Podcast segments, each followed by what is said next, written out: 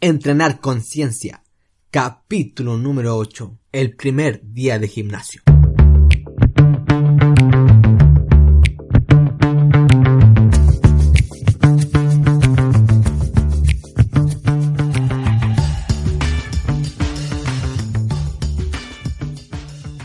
Muy buenos días amigos y amigas. Bienvenidos al podcast de Entrenar Conciencia, en donde aprenderás a comer, a moverte y entrenar mucho mejor. En el capítulo de hoy tenemos una entrevista internacional, la primera de este podcast. Entrevistamos a Albert Rodríguez de Training Around the World, en donde hablaremos sobre el primer día de gimnasio, series, repeticiones, descansos y mucho más. Pero antes tengo que promocionarles un concurso, así que quédense atentos a cuando termine la entrevista y daremos las bases del concurso que ya está actualmente en Instagram. Para no quitarles más tiempo, les dejo la entrevista. Hola Alberto, ¿cómo estás? Muy buenas Alex, pues muy agradecido de estar aquí, muy agradecido de que me tengas en, tu podcast, la verdad que muy feliz, muy contento, así que muy muy bien. ¿Tú qué tal estás? Genial, yo emocionado totalmente, como te había comentado por las redes sociales, eh, estar aquí con mi primera entrevista internacional en el podcast es tremendo, la verdad. Y quién más que tú, que como te dije, igual por las redes sociales, tú fuiste una, parte importante de que naciera el podcast. Yo dije, si Alberto puede, ¿por qué yo no? sí, al final tenemos, tenemos una herramienta genial, tenemos varias herramientas, ¿no? Una de ellas el podcast para ayudar a más personas y para conseguir que nuestro mensaje como entrenadores pues llegue a, a la mayor cantidad de personas posible, las ayude y la verdad que el podcast es una herramienta genial. Yo estoy encantado también con el mío porque ayudas a muchas personas y eso pues como entrenadores es, está genial, la verdad. Exacto. Alberto, eh, para que la gente te conozca, preséntate, dime quién eres, cómo comenzaste tu, tu estudio. Perfecto, bueno, pues mi nombre es Alberto Rodríguez, como, como tú bien has dicho. En redes estoy como Training Around the World, es entrenando por el mundo, ¿vale? Para, para que se entiendan en habla hispana. Y bueno, yo básicamente empecé como cualquier chaval que quiere estar un poco fuerte, ¿no? Y va al gimnasio con sus amigos y estas cosas. Y siempre desde, desde que era más jovencito, siempre que me gustó algo, me gustó mucho. Así, me gustaba, por ejemplo, correr en bicicleta y me conocía todas las bicicletas, todas las marcas, conocía todo. Siempre como que lo que me gustó lo hice muy intenso cuando empecé con el gimnasio y con los amigos, me metía en foros de internet y porque cuando eso, por ejemplo, no había plataformas como el grupo sobre entrenamiento, no había cosas como muy científicas y todo eran foros de internet. Y empecé a investigar, a investigar y ayudaba a mis amigos, a mi hermana, a mi familia y veía que me gustaba mucho ayudar a la gente en el gimnasio como que se me daba bien, ¿no? Y bueno, pues ahí poco a poco empecé un curso, luego pues me metí un poco más a nivel universitario, hice un máster, otro máster, y al final yo siempre me defino como, como un entrenador que no me gusta decir que tienes más o menos títulos, sino que soy un entrenador que intenta hacer la vida fácil a sus entrenados. Es decir, si algo creo que es mi manera de trabajar, es que cojo las cosas complejas, como puede ser un entrenamiento de fuerza, y lo hago muy simple. Entonces, es de las cosas que, más, digamos, me ha costado hacer o que más trabajo llevo, ¿no? Y es intentar transmitir algo tan complejo como un entrenamiento de fuerza, como una, una preparación para perder peso, de manera que la persona que nunca ha hecho entrenamiento de fuerza pueda hacerlo mañana sin tener que hacer, pues, digamos, ningún curso o ver demasiadas cosas, ¿no? Entonces, si tuviera que definirme, te diría que soy un entrenador apasionado del entrenamiento de fuerza y de conseguir que más personas tengan una vida sana a través del entrenamiento de fuerza y una buena alimentación y sobre todo hacerlo de una manera práctica y sencilla, ¿vale? Porque en redes hay muchos métodos, hay muchas cosas que funcionan, pero igual son muy complejas, requieren de entrenar 5, 6, 7 días y la gente pues no tiene ese tiempo, ¿no? Entonces, si, si algo intento es dar un mensaje sencillo que ayude a la mayor cantidad de personas posible. Podríamos decir entonces que eres como un facilitador de conocimiento para el entrenamiento. Por ejemplo, eso me ha gustado. Te lo, voy a copiar. me parece excelente. Alberto, como tú y yo, todos comienzan una rutina en el gimnasio o se motivan a ir al gimnasio. ¿Qué tendría que hacer una persona que va el primer día al gimnasio? ¿O cuál sería tu consejo? Vale, perfecto. Lo primero es que se olvide de lo que está haciendo la gente en el gimnasio. Normalmente cuando vamos al gimnasio intentamos copiar al que está allí. Yo cuando empezaba, pues copiaba al que más fuerte estaba en mi gimnasio, ¿no? digamos que un poco copias al que parece que sabe. Y nos damos cuenta que estas personas tienen ya pues como muchos años entrenando y nuestra rutina no es esa. Es decir, lo primero que tienes que hacer es, si puedes, pues informarte un poco con algún profesional y en este caso, pues como estás en el podcast informándote, empezar por una, rutina que se llama de tipo full body o de cuerpo completo, ¿vale? Que es una rutina en la que cada día del gimnasio haces todo el cuerpo. Yo recomiendo al principio entrenar no más de 3-4 días porque si te hacen falta seis días al principio para, para entrenar, es que estás aplicando poquita intensidad. La gente que va seis días es porque eh, entrena, digamos, tan flojito, ¿vale? Que, digamos, pues no se gasta, por decirlo de algún modo así, muy, muy cercano, ¿vale? Entiendo. Entonces sería full body, ¿a qué te referías con, y qué ejercicios serían de full body? Perfecto, pues imaginemos una rutina de hoy lunes, por ejemplo, ¿vale? Sería empezar por un ejercicio de piernas, ¿vale? Que sería, por ejemplo, una sentadilla al principio, ¿vale? Luego me gusta meter siempre en medio trabajo de core, ¿vale? Y luego, por ejemplo, hacer un ejercicio de pull, como puede ser, por ejemplo, un remo o un press, un press de banca, por ejemplo, unas flexiones, ¿vale? Metemos en el trabajo de core en medio porque al principio no tenemos tanta energía ni, digamos, somos tan conscientes de mover las cargas como para hacer seguidos una sentadilla, un press de banca y un remo, que son trabajos con bastante peso. Entonces, mi truco es que metamos un poco de core en medio, una plancha, un palm press, algo así muy sencillito, a modo de descanso activo entre ambos ejercicios para poder tener dos pesados y uno más ligero. Claro. Al final sería como una super serie, ¿cierto? Sí, yo cuando hago un entrenamiento de fuerza, Alex, para todos mis entrenados, lo hago en circuito, ¿vale? Es decir, tenemos, por ejemplo, el primer bloque de tres ejercicios, como te dije ahora, por ejemplo, sentadilla, plancha y press de banca, ¿vale? Entonces tú haces la sentadilla, descansas 20-30 segundos, vas a la plancha, 20-30 segundos y vas al press de banca. Luego de esto descansas un minuto y vuelves a la sentadilla. Esto lo hago así porque normalmente para las personas que empiezan no es tan divertido hacer una sentadilla, contar tres minutos, una sentadilla, tres minutos, una sentadilla, tres minutos. El entrenamiento de fuerza, digamos, tal y como se hacía normalmente, es un poco aburrido para quien no lo está acostumbrado a hacer. Piensa que eh, el 90% de las personas que no hacen entrenamiento es porque le da pereza, porque no le gusta. Entonces, si lo obligamos a hacer cosas, por más que sean efectivas, que sean aburridas, la adherencia es muy bajita. Entonces hay que buscar la manera de que esta gente encuentre un poco un modo más divertido de poder mejorar igual, ¿vale? Pero digamos que con una adherencia mayor. Por eso lo hago en circuito. Se pasa más rápido, es más cómodo. Exacto, al final va enfocado a la persona que la persona lo hace bien y aparte entrena salud. Exactamente. Eh, nombraste tres series, ¿cierto? De tres a cuatro series por ejercicio. Sí, yo por ejemplo, lo que estamos, yo lo divido en bloques, digamos con bloque A y un bloque B, ¿vale? En este bloque A tenemos tres ejercicios y si yo haría entre tres y cuatro, al principio entre tres y cuatro series, ¿vale? No más porque no tenemos la capacidad para, tampoco sabemos el peso que usamos al principio, entonces no más de tres, cuatro series y cuando hagamos estas tres, cuatro series de tres ejercicios pasamos al bloque B que hacemos también tres ejercicios más, igual, tres, cuatro series. ¿Y cómo elegirías el peso de la persona iniciada? Vale, perfecto. Mira, para, para el peso, Alex, al principio tienes que tener en cuenta varios factores. Primero, que vamos a avanzar muy rápido en el peso, ¿vale? Pero digamos un poco de manera contrapuesta a esto, que nuestra técnica es bastante mala, porque no somos expertos en el movimiento, porque nunca lo hemos hecho antes, o poquitas veces. Entonces, yo recomiendo usar una aproximación con un test de 10 RM, es decir, lo que la persona debería ir haciendo es coger, por ejemplo, para las sentadillas, coger una pesita, intentar escoger el peso, que esto lo vas a ir calculando poco a poco, con el que puedas hacer, digamos, 12, 13 repeticiones, pero hacer 10, ¿vale? Nunca llegar al fallo al principio, porque como dije, la técnica no es adecuada y podemos hacernos daño. Entonces, coger un peso con el que podamos hacer 12, 13 repeticiones y hacemos 10. Vemos que podríamos haber hecho 15, bueno, pues cojo 2 kilitos más, ¿vale?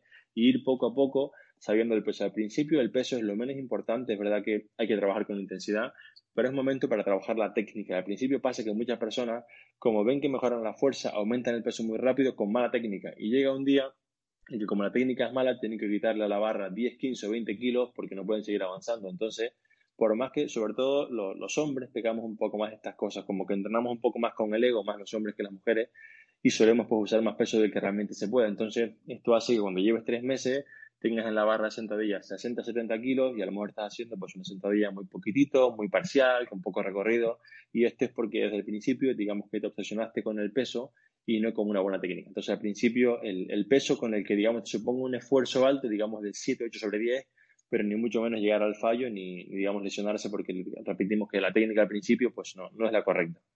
Claro. Entonces, en resumidas cuentas sería trabajar el cuerpo completo, de 3 a 4 series y haciendo repeticiones de 10 a 12 y dejando 3 en recámara. Sí, entre 8 y 12 repeticiones y dejar en recámara eso. Piense que también al principio tampoco sabemos que 3 en recámara son 3 en recámara. Es decir, al principio, eh, cuando la gente no está acostumbrada a la intensidad, piensa que hace 3 en recámara, en realidad son 5 en recámara, porque no sabe que cuando llega el límite puede un poquito más. Entonces, sí, que sea eso, entre 8 y 12 repeticiones y que deje entre 2 y 3 repeticiones en recámara y ya tendremos tiempo de ir al fallo, de hacer cosas más exigentes, pero al principio lo importante es una buena técnica y no lesionarse. Genial. Eh, Alberto, en, dentro de tus redes sociales en Instagram, tú tienes un post que se llama La regla del 80-20. Me gustaría que nos explicaras porque es espectacular. Perfecto, sí, mira, es el, post que, más likes y más comentarios y más todo ha tenido en, en mis redes. Y es una regla muy sencilla. Yo pues voy, a, voy al gimnasio, voy a varios gimnasios, me gusta trabajar en un centro de entrenamiento personal, pero me gusta ir a varios gimnasios comerciales porque realmente es donde ves lo que la gente hace mal, ¿vale? Cuando nadie lo supervisa y demás. Entonces me doy cuenta que eh, no sé si el 80%, el 90% de las personas hace cosas que no necesita y me explico, ¿vale? Yo veo un montón de chavales jóvenes, de, chicos, por ejemplo, que a lo mejor pesan 10 kilos menos que su altura o que tienen 0 gramos de músculo haciendo un curl de bíceps con goma doble, eh, con una mano hacia arriba, una mano hacia abajo, y inventos que por más que en Instagram puedan quedar bonitos, no le van a hacer mejorar nada. Igual me pasa con, muchas mujeres que las están haciendo patadas de glúteo sobre un step con dos gomas y no tienen nada de glúteo. Entonces, hay 20 ejercicios, 20, 25 que son los, los básicos, ¿vale? Que te darán el 80% de las mejoras. Por eso se llama regla del 80-20, es decir, con 20 ejercicios, con sentadilla variante, peso muerto, preses, pulse y cosas así, vas a tener el 80% de mejora de tu cuerpo. Y luego el 20% restante son esos accesorios, es decir, la patada de glúteo para las chicas, para los chicos un curl de bíceps con, digamos, un vector de una goma y una mancuerna, pero el 90% de las personas que van al gimnasio que no tienen el cuerpo, no, tienen una base de fuerza y de músculo, no les hace falta nada más que entrenar básico, ¿vale? Y yo entiendo que es más divertido abrir Instagram, ver lo que hacen los, influencers un poco, por decirlo de algún modo, ¿vale? Y, copiarlo, pero tenemos que entender que, que el fitness, que es lo que se ve en Instagram, pertenece a la industria del entretenimiento, que no entrenamiento. Entonces, por esto vende tanto estas cosas tan divertidas que se ven, como con gomas, con un step, con mil inventos, pero las personas tienen que saber que, el cuerpo realmente que ellos quieren conseguir no se consigue así. Eso está bien para hacer como un día extra, un día accesorio al final de la rutina. Yo siempre lo explico, es como el postre. Tú vas a comer un plato, tienes el plato principal, que son las sentadillas. El secundario, por ejemplo, son las flexiones. Y si quieres de postre, vale, pues puedes hacer patada de glúteo. Entonces, una comida solamente con postre no te va a nutrir. Pues el entrenamiento igual, ¿vale? Tienes que tener siempre los platos principales y luego si quieres hacer el postre, que son los accesorios, el 20% restante, como te digo, que se puede mejorar. Pero te digo, el 90% de las personas que van al gimnasio hacen ejercicios que no necesita simplemente por inventar. Entonces, si estas personas te pusieron a hacer el entrenamiento básico de verdad, pues mejorarían mucho más. Y eso es lo que va la regla, de hacer los 20 ejercicios que realmente te van a hacer fuerte y dejar un poco el resto pues para accesorios, vaya. Claro. Igual, como dices tú, es como volver a lo básico. Antiguamente no se veía todo esto que se está inventando con tanta banda, cambiar los vectores de fuerza, y solamente se trabajaba básico y había muchas ganancias, pero como dices tú, las redes sociales tiene tanto impacto y se inventa tanta cosa nueva que la gente no sabe qué creer. Es un tema también de, entretenimiento, tal como yo lo veo, Alex, porque son mucha gente que, que nunca en su vida iba a entrenar la fuerza y como ven cosas así divertidas y cosas, bueno, pues se animan y está bien pero tienen que entender que luego se van a frustrar porque no consiguen el cuerpo que quieren. Y es porque un buen glúteo no se construye haciendo patadas de glúteo con banda. Se construye haciendo peso muerto y sentadilla y. Es, es, es, así, ¿sabes? No, no hay más vuelta para eso. Claro. Y respecto a lo que dices de lo, del entrenamiento de mujeres, ¿hay alguna diferencia entre entrenamiento de mujeres y hombres? Vale, con estas cosas hay como, hay como muchos debates en redes, muchas veces salen posts de no, hay diferencia entre hombres, luego hay posts que dicen sí, que hay diferencia entre hombres. Y al final es un tema de, estética, ¿vale? Es decir, no hay diferencia de entrenamiento, ¿vale? No, no a un nivel general. Si fuéramos muy, muy específicos, pues las mujeres, por ejemplo, suelen tolerar un poquito más la, el esfuerzo, la fatiga que los hombres, por ejemplo, a nivel, sobre todo a nivel de rendimiento más, profesional, ¿vale? Pero sí que a nivel general, eh, la única diferencia es que la mujer suele querer un poco más de tren inferior que el hombre quiere más un poco de tren superior. Es decir, las mujeres quieren más glúteos y piernas y el hombre quiere más un poco para que trabaje el brazo. Pero esto es a nivel estético, a nivel de tipo de entrenamiento es prácticamente igual. Es decir, yo, mis chicas y mis chicos que, que yo entreno, la diferencia que tengo es que básicamente las mujeres hacen más trabajo de glúteo que el hombre, que normalmente pues como que no quiere tanto, quiere más trabajo de brazo, pero en cuanto a series, en cuanto a repeticiones, en cuanto a pesos, eso es prácticamente lo mismo, es decir, es, es muy, muy similar. Sí que la mujer tolera un poquito más de volumen, por ejemplo, que, que el hombre muchas veces, pero te digo, pues es algo muy personal y, a nivel general, es decir, yo podría poner la misma rutina un hombre que una mujer de parámetros, series y repeticiones simplemente cambiando los ejercicios porque te digo, de manera estética, por general, la mujer suele querer más glúteo, pero si una mujer que no quiere más glúteo y que no quiere más, digamos, más trabajo de pierna que de tren superior, el entrenamiento es el mismo, es decir, entrenamiento de fuerza, que, que ninguna mujer tenga miedo, ¿vale? Y se limite a hacerse fuerte pensando que se va a poner muy musculosa porque esto es, es imposible, es mentira. Si alguna mujer hace entrenamiento de fuerza, hipertrofia, verá que le cuesta ganar músculo muchísimo, que, realmente ganar tener un buen glúteo cuesta años de trabajo, ¿vale? Y que la gente que normalmente las chicas que ven en las revistas y cosas así como muy musculadas, muy masculinas, están así porque aparte de entrenar muchos años usan sustancias ilegales que no recomendamos a nadie y no solamente para hacer entrenamiento de fuerza. Entonces, que las mujeres no tengan miedo a hacerse fuertes porque realmente, sobre todo la mujer, es la que obtiene más mejor el entrenamiento de fuerza porque normalmente suele ser la un poco la sociedad, ¿vale? La tiene un poco más como la parte débil y una mujer que hace entrenamiento de fuerza se empodera más, confía más en ella misma y esto tiene una repercusión brutal sobre la, sobre la vida de la mujer. Hopes, ¿no?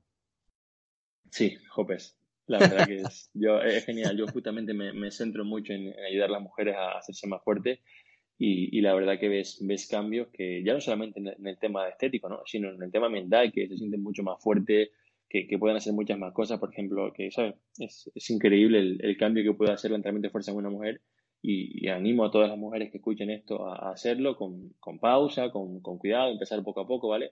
Normalmente si, si vas a un gimnasio comercial verás que hay muchas mujeres, por ejemplo, que solamente pasan por la zona de spinning, la zona de clase dirigida, que está bien, no está mal, ¿vale? Pero que cuando van por la sala de pesas, yo me ha pasado que a veces veo muchas chicas que como que entran, miran un poco, estén incómodas y se van. Es como que este no es mi sitio, ¿vale?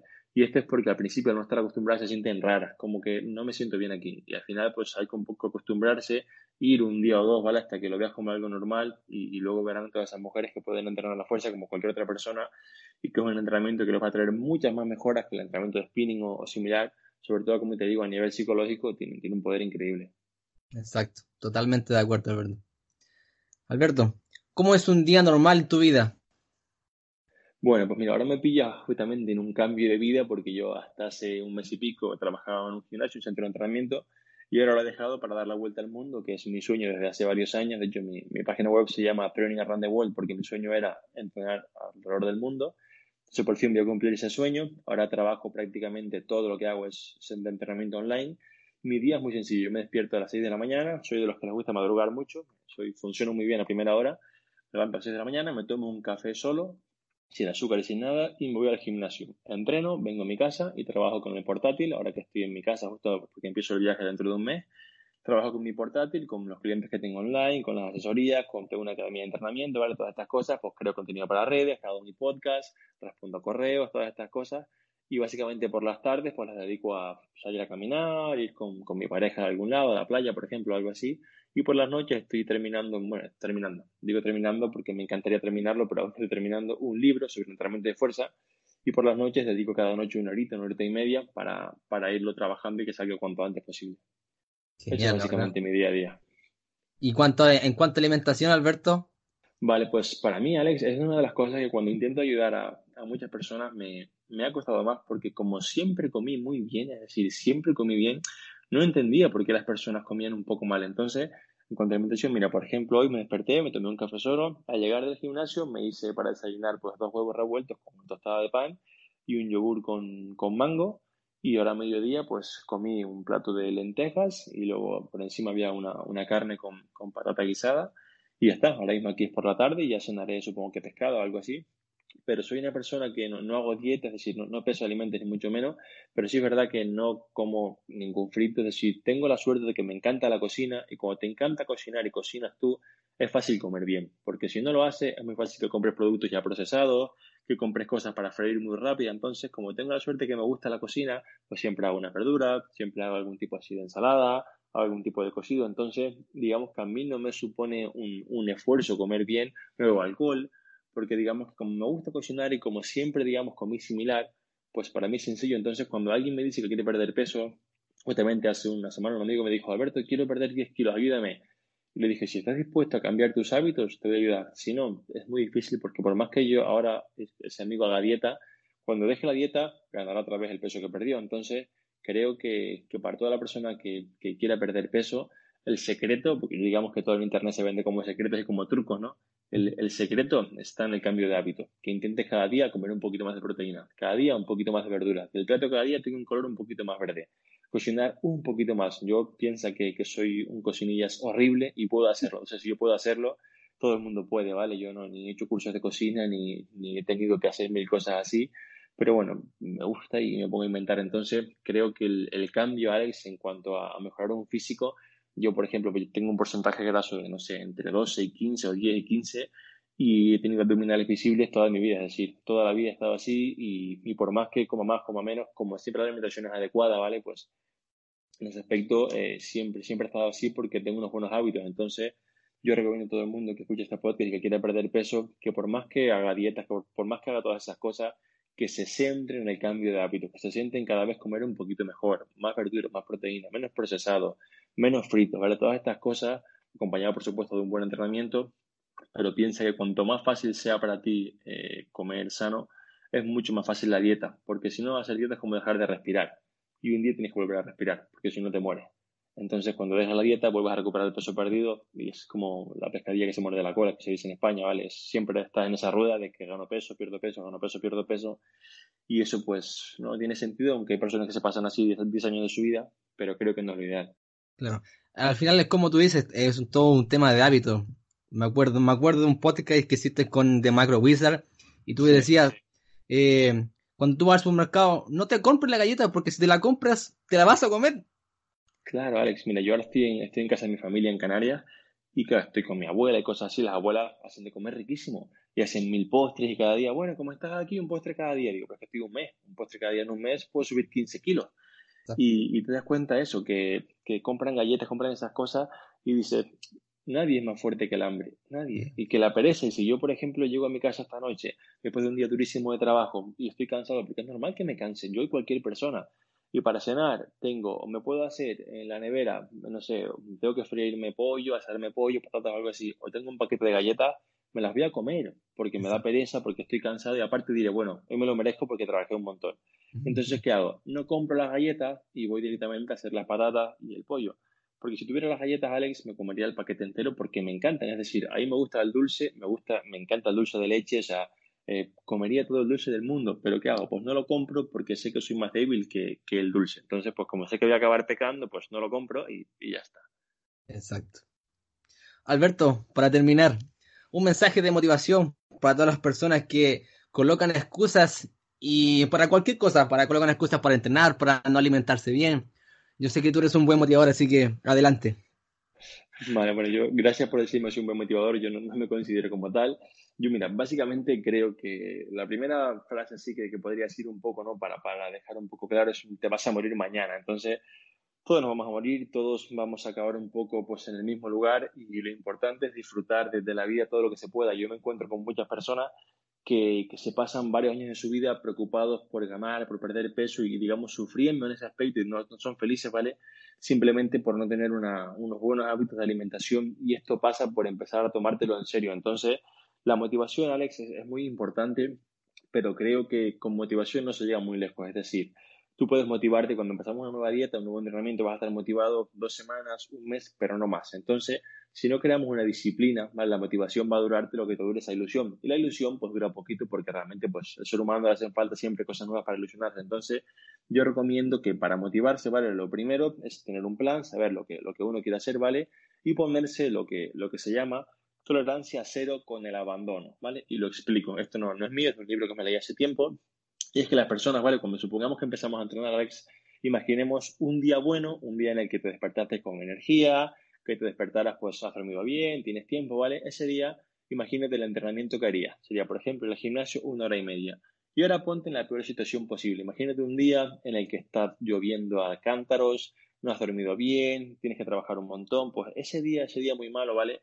Plantéate cuánto podías entrenar. A lo mejor es un minuto, a lo mejor es hacer 20 sentadillas, pero plantéatelo, ¿vale? Entonces, durante, cuando estás entrenando, durante el paso de los meses, habrá días buenos y días malos. En los días buenos es fácil entrenar porque estamos motivados, pero en los días malos hay que cumplir también, porque cuando no cumplimos en los días malos, vamos a estar alargando la vuelta al gimnasio y nos pasa como siempre que empezamos el lunes, no vamos, martes no vamos, miércoles no vamos y decimos, bueno, ya empiezo el lunes que viene.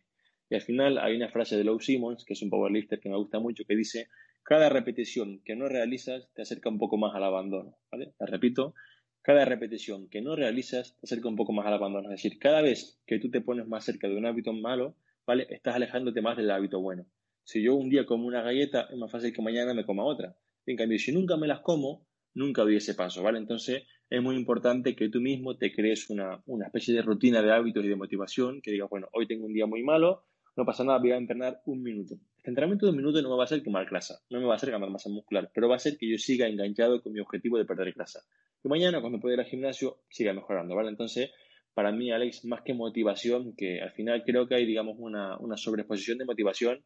Te ves a gente que está en Instagram viendo posts de motivación, y por más que le des like, eso no te hace sudar. Es decir, la motivación se consigue moviéndote. Entonces, eh, yo creo, creo mucho más en la disciplina, aunque no venda tanto, pero creo que una persona tiene que ser, como te dije al principio, antes de empezar con la entrevista, eh, que al final para mí ir al gimnasio es como trabajar. Y si no vas al trabajo te despiden. En fin, es decir, yo cuando me despierto cansado, me despierto con sueño, voy a entrenar igual. Y voy al gimnasio, a lo mejor hago la mitad del entrenamiento, a lo mejor solo corro un poco, da igual, pero fui y cumplí, ¿vale? Y ya cuando pueda por la tarde me hago una siesta. Pero si yo le di a mi cuerpo una gratificación inmediata, cada vez que me canso, me quedo en la cama, eso va a hacer que dentro de una semana deje el gimnasio. Porque como te dije, cada vez que te haces más, digamos, te acercas más al, hábito malo, te alejas del bueno. Entonces, para mí, Alex, para ir un poco terminando con esta parte de motivación que, me ha ido un poco, más que motivación, que está muy bien, que las personas se creen una rutina de disciplina, es decir, ¿qué es para mí lo importante? Perder peso, ¿qué tengo que hacer? Ir al gimnasio, ok, voy al gimnasio como si fuera al trabajo. Si no voy al trabajo, me despiden, si no voy al gimnasio, no pierdo peso. Es decir, tiene, tiene que ser algo así, porque la motivación no siempre está, y de repente un día pues te dejó tu pareja, o de repente un día te echaron del trabajo, ya te desmotivas, te vienes abajo, y eso hace que, digamos, todo, toda la rutina se rompa, ¿no? Entonces, para mí lo más importante es la, disciplina y si puedes tener un entorno que te ayude. Por ejemplo, pues una pareja, una familia, ¿vale? Hay mil trucos, por ejemplo, firmar un contrato, yo lo he comentado en algún podcast mío. Si, por ejemplo, quieres perder peso, firma un contrato contigo mismo y con otra persona, suponte con tu mamá, ¿vale? Si no pierdes peso, tú pones un contrato en papel, yo me comprometo, Alberto Rodríguez, a perder 10 kilos en tres meses, firmado aquí en papel, ¿vale? Y te lo pones en la nevera. Y si tú fallas, te estás fallando a ti y a tu mamá, y eso duele bastante. Entonces, de ese modo las personas pues suelen como que cuando tienen que rendir cuentas a alguien, oye, me comprometiste conmigo a perder 10 kilos, pues se motivan un poco más, ¿no? Pero yo creo que todo esto pasa por, por un tema de disciplina y de cambio de hábitos, más que de motivación pura, porque la motivación, como te dije, dura un mes, luego es muy difícil mantenerla. Entiendo el mensaje, Alberto, y concuerdo totalmente contigo. Entonces, hacer más disciplinado y que cada repetición suma más para tu objetivo. Exactamente, Alex, justamente así. Y Alberto, para terminar, eh, dinos de nuevo tu Instagram, tu página para que la gente te siga, te contrate. Perfecto, mira, pues mi Instagram es Training Around the World, ¿vale? Con, tal cual suena, training.around.the.world. Está con puntos porque alguien tiene cogido Training Around the World normal y no lo usa, eso me da mucha rabia. Y, y mi página es igual, trainingaroundtheworld.com, ¿vale? Es, tengo una academia de entrenamiento y nutrición en la que explico cómo hacer paso a paso un entrenamiento de fuerza para perder grasa o para ganar masa muscular. Tengo varios cursos, hay más de 200 vídeos explicados, ¿vale? Pero bueno, que quien, quiera verlo, verlo, verlo perdón, que, que pueda entrar. Básicamente estoy en Instagram como Training Around the Wall, en el podcast también, que es el podcast de, Entrenador Online. Y ahí cualquiera puede escucharlo, pueden escribirme por, por Instagram, cualquier persona que me, que me escriba, yo respondo todos los mensajes, al correo igual, en trainingaroundthewall.com. Todas las dudas yo las respondo a todo el mundo. Al final aquí la, la idea es ayudar a la mayor cantidad de personas posible. Y nada, dale, muchas gracias por, por invitarme a la entrevista, la verdad que, que me ha encantado. Igual a mí, Alberto, espero que la gente escuche este podcast, que se motive, porque lo único que quiero ahora es terminar esta entrevista e irme a entrenar. Perfecto, tío. Muy bien, me alegro mucho. Ya, Alberto, que esté muy bien. Muchas gracias. Un fuerte, un fuerte abrazo, Alex. Abrazo. Chao, chao. Chao, chao. Esta fue la entrevista con Alberto Rodríguez de Training Around the World. Espero que la hayan disfrutado tanto como yo, que apliquen todos los conceptos que explica Alberto y que no usen la motivación, ya que como bien lo explica, solamente dura un mes si te gustó esta entrevista, recuerda darle me gusta en todas nuestras redes sociales y compartir. En Facebook estamos como Entrenar Conciencia, Instagram entrenar con Recordar también que hacemos asesorías online, semipresenciales y clases totalmente personalizadas. Si te gusta alguna de estas modalidades, nos puedes mandar correo a entrenarconciencia.gmail.com.